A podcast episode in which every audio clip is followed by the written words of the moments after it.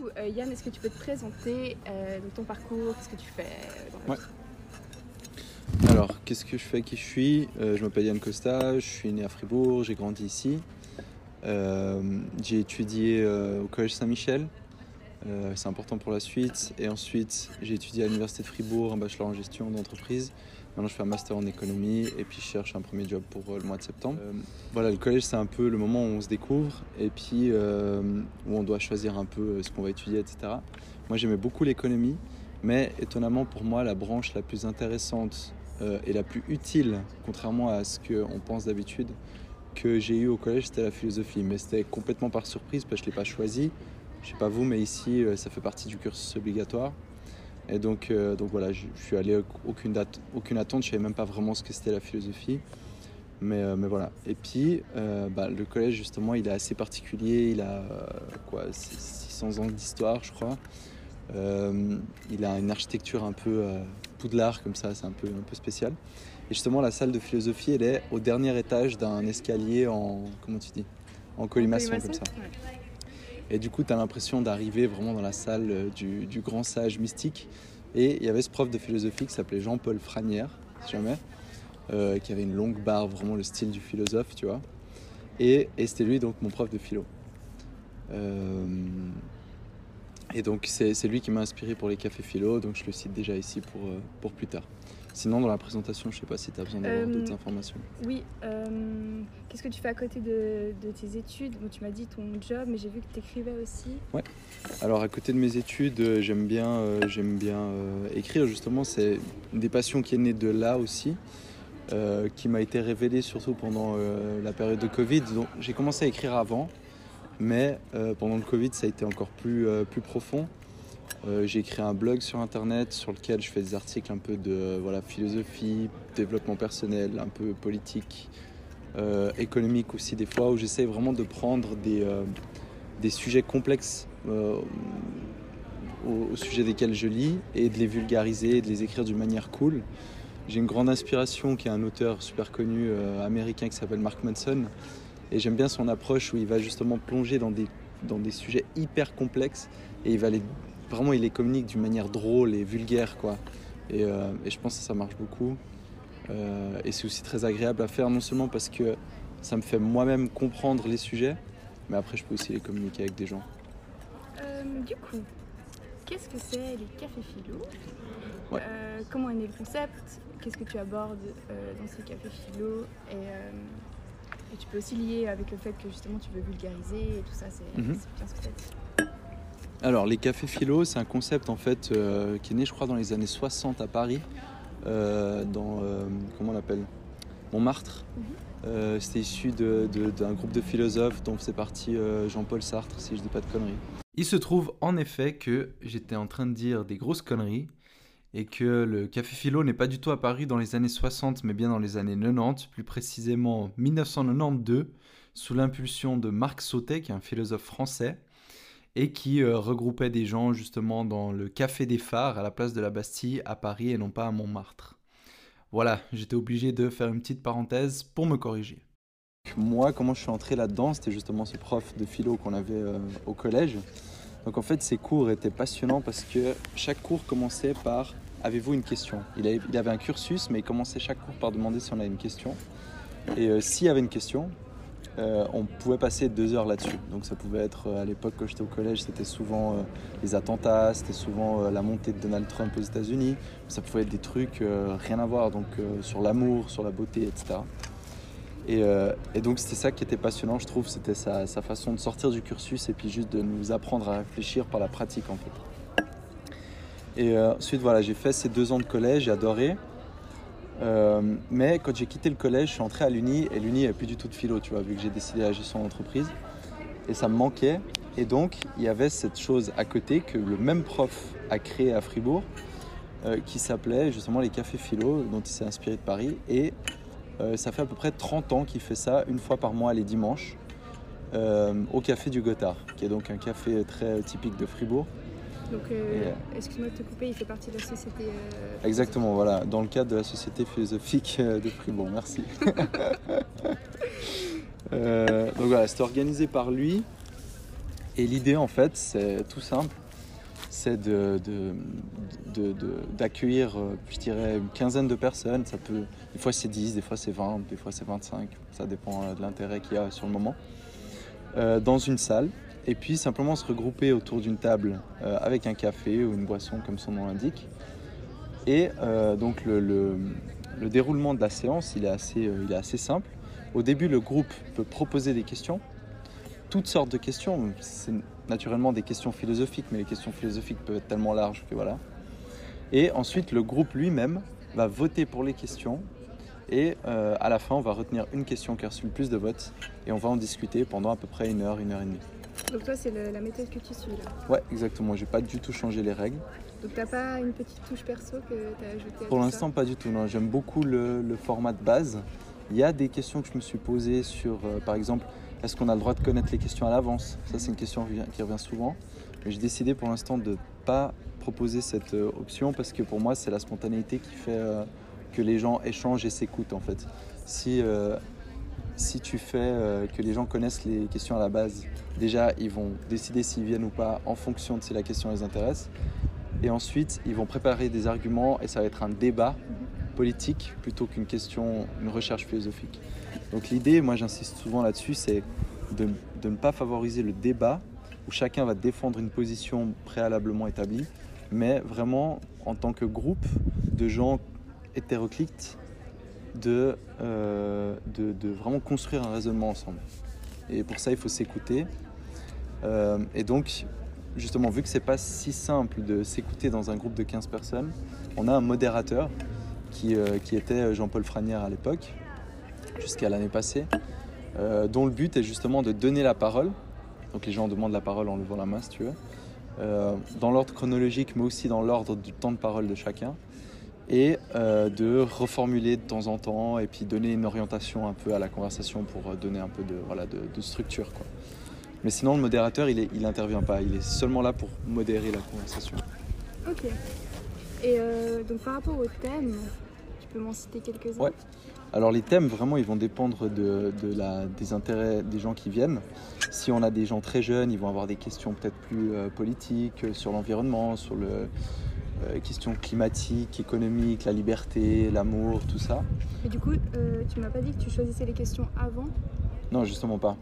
Les gens viennent avec des questions en tête, mais on les propose sur le moment, si tu veux.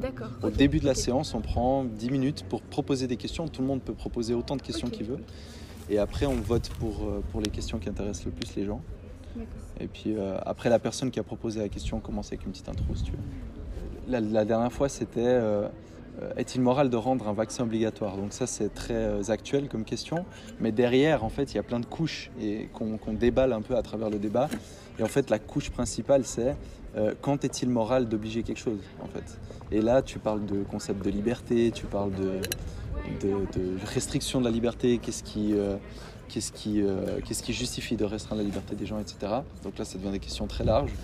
Et euh, la, fois d'avant, c'était le succès présuppose-t-il des obstacles Donc là, c'est quelque chose de beaucoup plus personnel où les gens ils vont apporter leurs expériences, etc. Ça peut vraiment aller dans beaucoup de sens. Quoi. Et c'est mhm. ça que j'aime beaucoup. Cool. Du coup, je peux dire que tu utilises un peu des thématiques actuelles pour toucher des, des thématiques euh, plus de fond?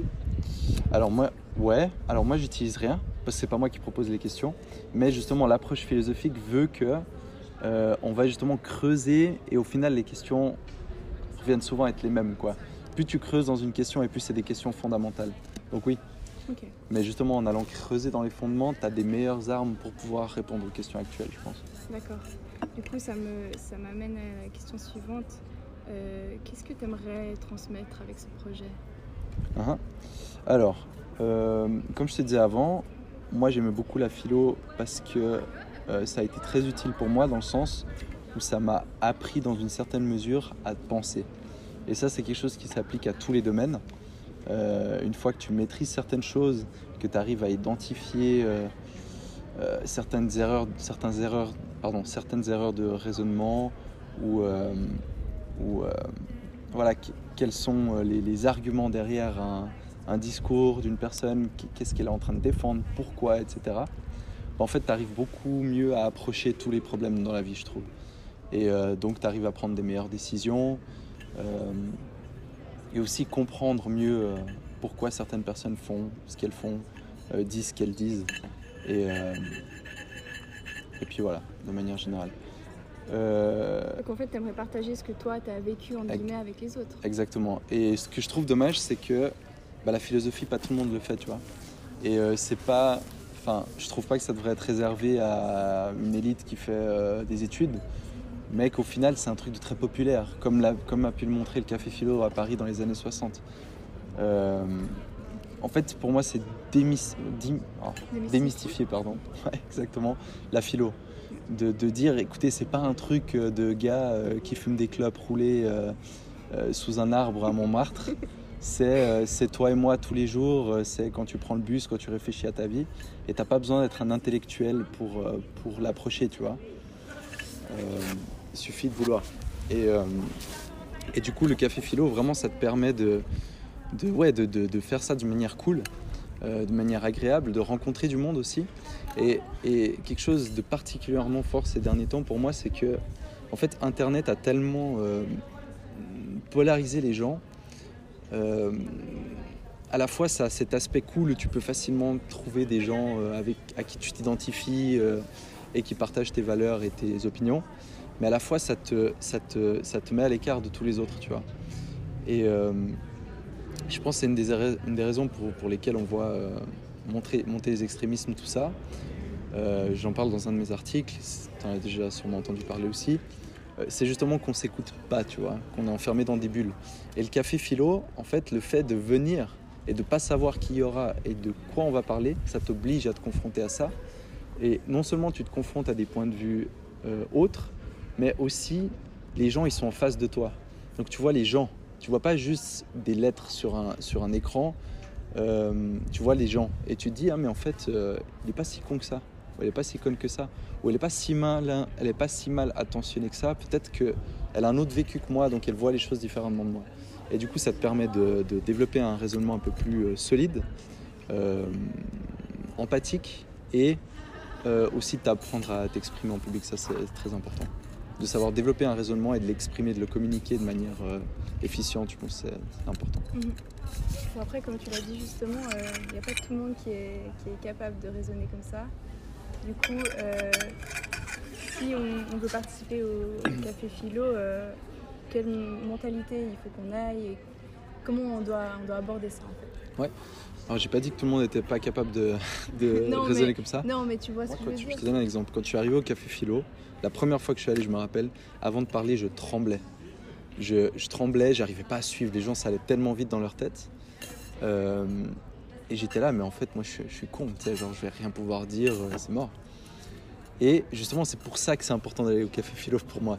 C'est justement d'apprendre à synthétiser de l'information rapidement dans ta tête, euh, prendre du recul, écouter les autres. Et, et ensuite, ben, avec le temps, ça vient. Moi, ça fait euh, six ans que j'y vais. Au début, euh, mes interventions, chaque fois que je partais, j'étais frustré.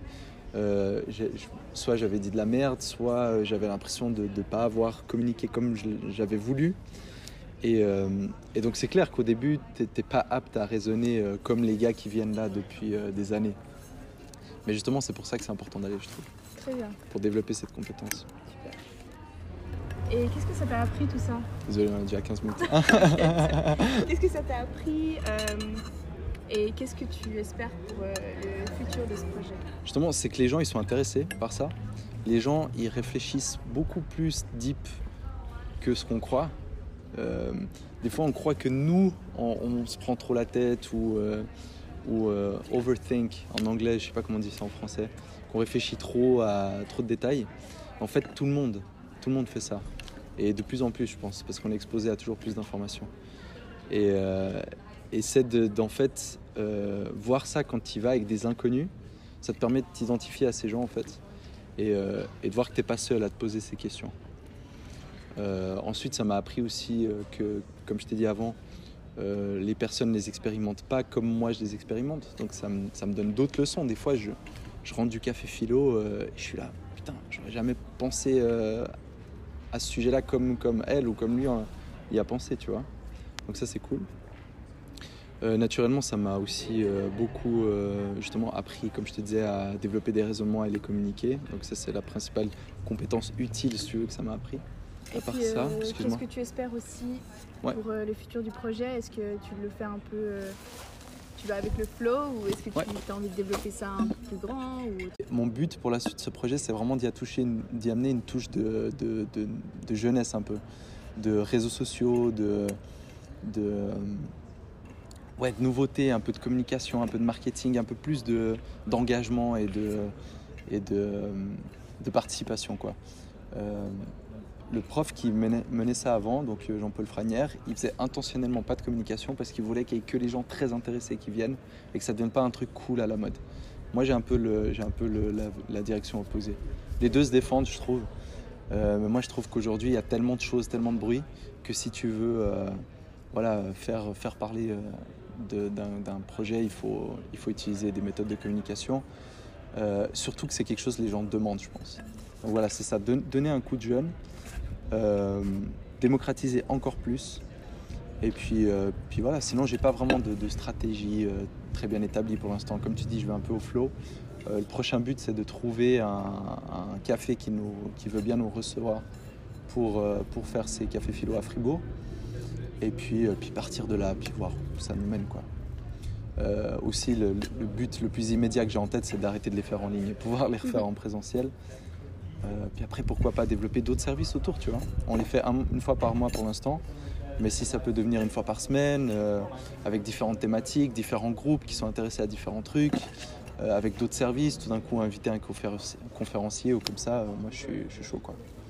Trop bien. Ouais. T'aimerais rajouter quelque chose? Euh, Est-ce que j'aimerais rajouter quelque chose? Attends.